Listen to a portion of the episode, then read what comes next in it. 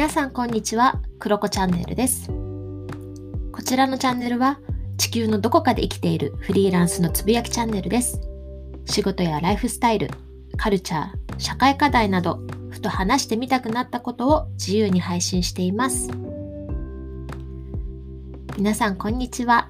今日は6月1日火曜日。6月がいよいよスタートしました。あと1ヶ月で、まあ、今年も半分終わる、そんな1ヶ月ですね。あの日本語では水無月と言いますけれども、ね、梅雨の時期になってきますよね。あの私なんか前調べたことがあるんですけど水無月水がない月と書きますけれども「な」っていうのはもともと「の」というものだったらしくて水の月っていう風に表現されていたものが水無月というえ感じになったというのを見たことがあります。なので今月は水の月となっています。なんかあのね日本ではやっぱり梅雨の時期というイメージもあったりしますけれどもなんかこういう時期にちょっと集中して何かこう家でできることをやってみるとかなんかそういう機会にもなったらいいなとも思いますしなんかねあの日本の土砂降りって私好きなんですよねなんかこう嫌な感情とか、なんかそういったものをバーッと洗い流してくれるようなあの音？音と迫力？意外と海外に住むとそういう機会がないんですよね。うん、あのー、雨も何かいろいろこう洗い流してくれたりだとか、うん、なんか自分の心を潤してくれてるなとか地球を潤してくれてるななんて感じたりもします。うん、なんか素敵な1ヶ月になるといいなと思います。はい。で、まあ、とはいえなんですけれど、カナダはですね、まあもちろん梅雨がないんですね。で、梅雨がなくて、どちらかというと、むしろすごくいい天気になり始める季節になってきます。夜も9時半とか10時ぐらいまで結構明るかったりするんですね。うん、なので、私は結構休みの日はビーチとかに行くと、うん、9時過ぎまで、なんかゴロゴロ外でして帰ってきたりとかしています。で昨日もまあそこそこ天気が良かったりしたので、まあ、衣替えをしたりとか午後から散歩にちょっとお出かけして外でちょっとセルフコーチングをしたりだとか、まあ、ノートにアイディアまとめたりとかそういうのをして夕方はお家帰ってきて家族でねちょっといなり寿司を食べたいってことになったので大量のいなり寿司を 作りまして私が。それをお庭で食べたりとかして結構ねお外で過ごす時間もあったりだとか、うんあのー、私はデジタルデトックスをねでできるだけしようと思ってる人なので結構ねそういった意味でも充実したお休みになったかなって思います。で皆さんはお休みは何をして過ごされていますか？ね、いろんな方がいらっしゃるのかなと思うんですけどジムに行って筋トレしてますとかなんかこう読書してますとか友達とご飯行きますとか買い物行きますとかちょっと勉強時間に当ててますとかいやいや家事にめっちゃ追われますとか なんかいろんな方がいらっしゃるかなって思うんですけど、うん、ちなみにお休みに何かこう表現活動をしている方っていらっしゃいますかね？なんかこう絵を描いてますとか小説書いてますとかダンスしてますとか音楽？なんかね、楽器してますとか、なんかそういう方ってどれぐらいいるのかなってすごい気になるところなんですけど、ふとそういう目線で考えた時に、結構私たちその鑑賞するっていうインプット型みたいな感じでは結構あるかもしれないなと思うんですけど、なんか自身で表現活動するってあんまりしないんじゃないかなって、特にね、大人になると忙しいっていうのもまたあったりすると思うので、なかなかね、できない方って多いんじゃないかなって思ってます。で、ここ1年ぐらいは私は iPad でお絵かきをしたりとか、あとグラフィックを作るっていうことが好きで始めていたりはするんですけれど、なんかもともと私なんかそういうお絵かきをするとかすごく苦手なんですよね。で、まあ、振り返ると小学生の時とかに読書感想文とか感想家とかスケッチ大会とかっていうのは100歩譲ってできたんですよ。まあなんかある程度あるじゃないですか。フォーマットというかこれを題材にみたいな。うん、なんかそういうんだと頑張れるといえば頑張れるんですけど、めちゃくちゃ苦痛みたいな 感じでしたけど、ねなんかそれってなんか想像上の何かを形にする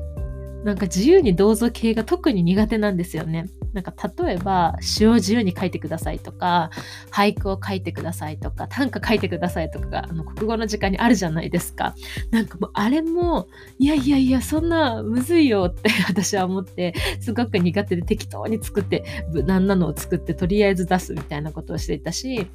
なんかあの友達とかがね自分で物語を書いたり漫画を書いたりするとすごいなと思って 本当にそういう表現できる人はすごいなと思いますね。で体で表自由に表現する例えばダンスだったりとかなんかそういったこともすごく難しいなって感じて生きてきました。うん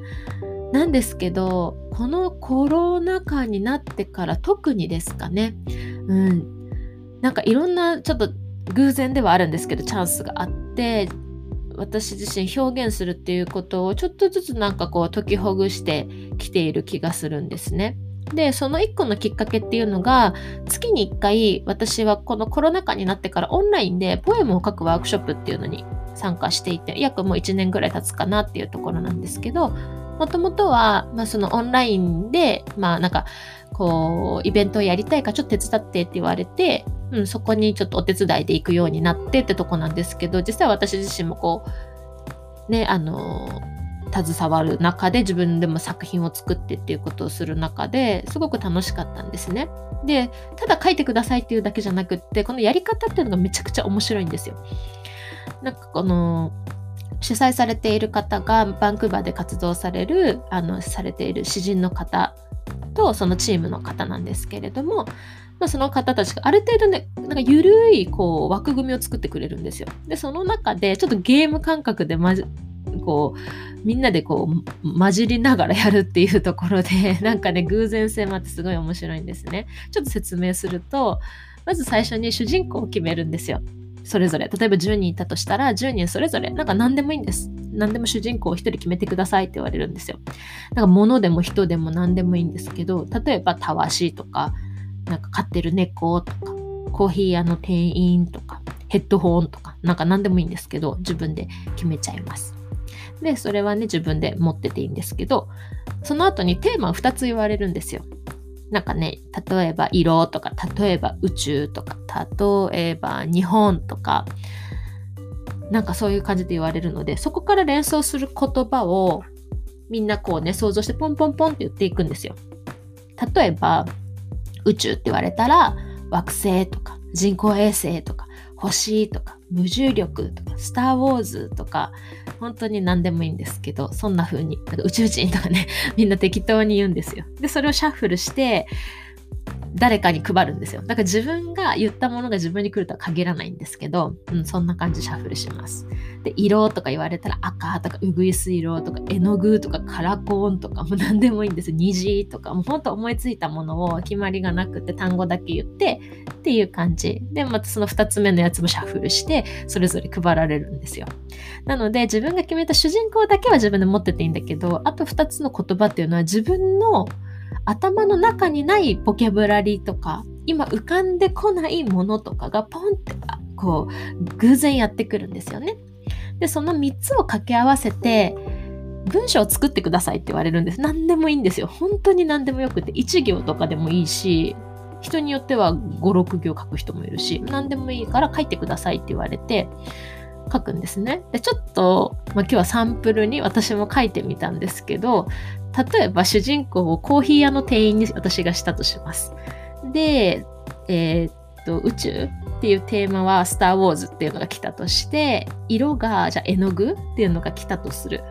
コーヒー屋の店員とスター・ウォーズと絵の具っていうこの3つを掛け合わせてじゃあ文章を作ってくださいって言われたら私何作るかなと思ったんですけどちょっと読みますね。絵の具を買いに走。少し涼もうと思い立ち寄ったコーヒー屋。店員たちは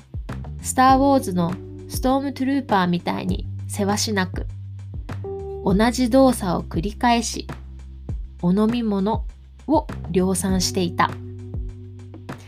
みたいな感じで文章を作ります。でもこれって多分自分でコーヒー屋の店員でストーリーを書いてくださいって言われただけでは作れない世界観ができるんですよね。うん。なんかそれがすごく面白くってでこれまあ一個の文章なんですけどここからままた一つ一つなんかちょっとこうチームの皆さんがディレクションしてくれるのでそれに合わせて詩を作っていくっていうような、まあ、ワークショップなんですね。で、最後にみんなで読むってところなんですけど、これがもうなんか、なぜこう、なんていうんですか、100%自分の責任じゃないところもあるじゃないですか。そのワードを作った人の、なんて言うんだろうな、うん、世界観も入ってくるじゃないですか。だからそれがなんかね、すごくこう自由ちょっと不自由なところの自由さっていうのがめちゃくちゃ面白くって、かなり盛り上がるんですよ。えー、そんな感じで調理したんだね、スター・ウォーズをとか、なんかそれがすごく面白くって、今私は月に1回そういうのに参加して、自分の中のなんか自由に表現できるっていうところを今開拓しているところではあるんですね。うん、でなんかその中で私こう感じてきているのが大人で自由ってすごく難しいんですよね。自由こそ難しいことはないなって思うんだけどなんかこう自由にできる安心感っていうものを大人が感じることができたらどんどんどんどんあとは表現しやすくなってくるんだなっていうふうに感じていてまあ、そのためにはちょっと軽いフレームだったりとかちょうどいいお膳立てみたいなのがあるとなんか、ね、そこちょっとちょっとした不自由さをセットアップすると実はそれがきっかけとなってどんどん自由に表現できるようになるんじゃないかなって思います。なんか安心感って、まあ、要は大丈夫っていう感覚だと思うんですよね。なんかその場所だったりとかうんなんか表現していいんだとか表現自分はできるんだとか恥ずかしくないとか なんかそういったところの大丈夫感っていうのをなんか大人ってちょっとずつなんか解きほぐせばなんかその上手下手というかそのスキル云々とかそういうところじゃなくって実はそこが鍵なんじゃないかなって最近すごく感じてきていたりします。ね、なんか人によってはでもそれって枠組みでしかできなくなるじゃんって思うかもしれないんだけれどもなんか最初はその自由に表現できるっていう感覚を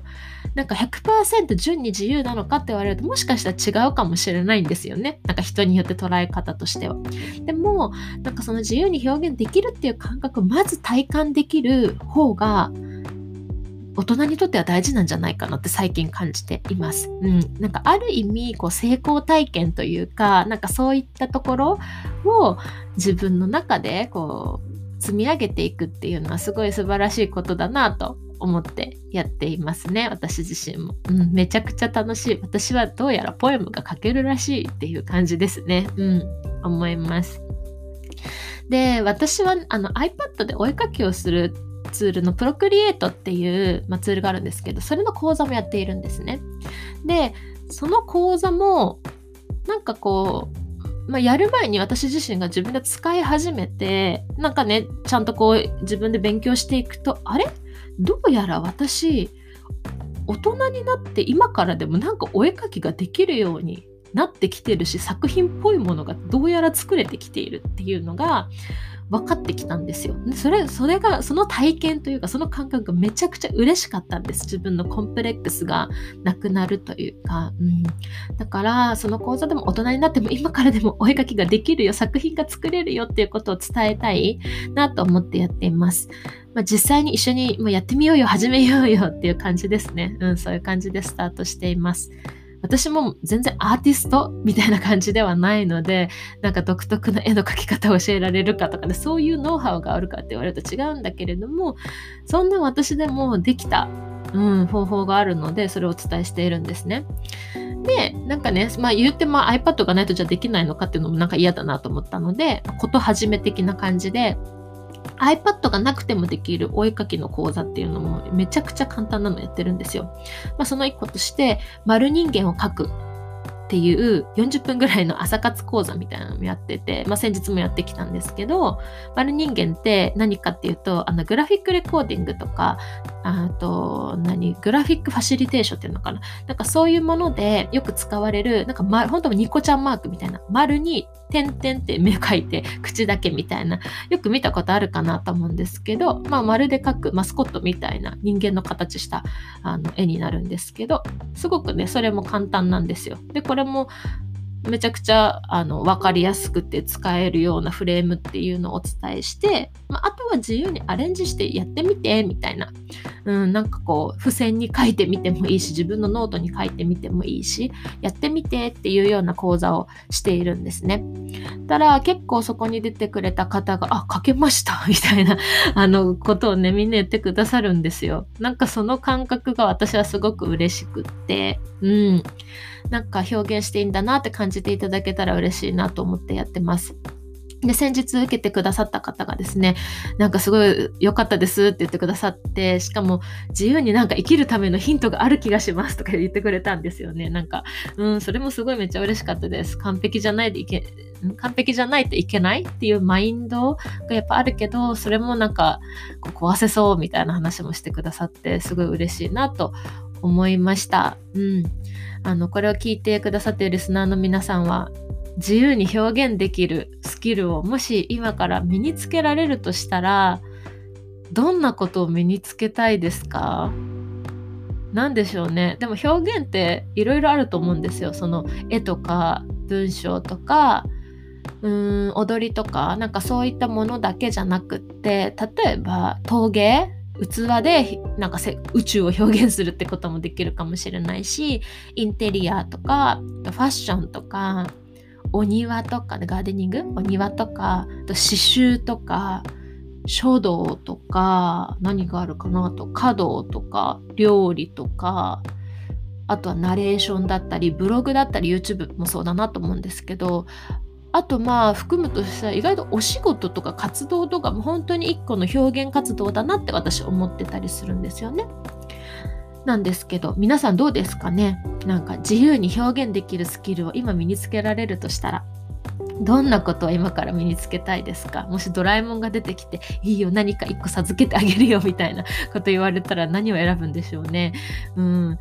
私はですね、このなんか iPad でお絵かきができるようになったことをきっかけに、あ、私意外となんかどうにかこう、そのフレーム的なものがしっかり見つかれば、なんか他にもできるんじゃないかなってすごくハードルが自分の中で下げることができたんですね。なので、どうかな？なんかドラムとかもやってみたいし、私フラメンコも習ってみたいなとか思っていたりするんですね。うん、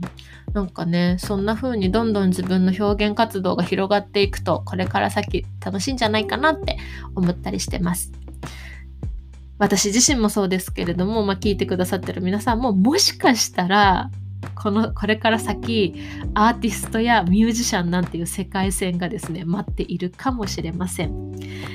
大人もですね自由に表現していける世界が待っているといいなと思っています。はい。ということで今日はですね大人になってからアーティストになる世界線自由って難しいということでお話をしました。皆さんも素敵な6月1ヶ月間をお過ごしください。今日は以上です。バイバイ。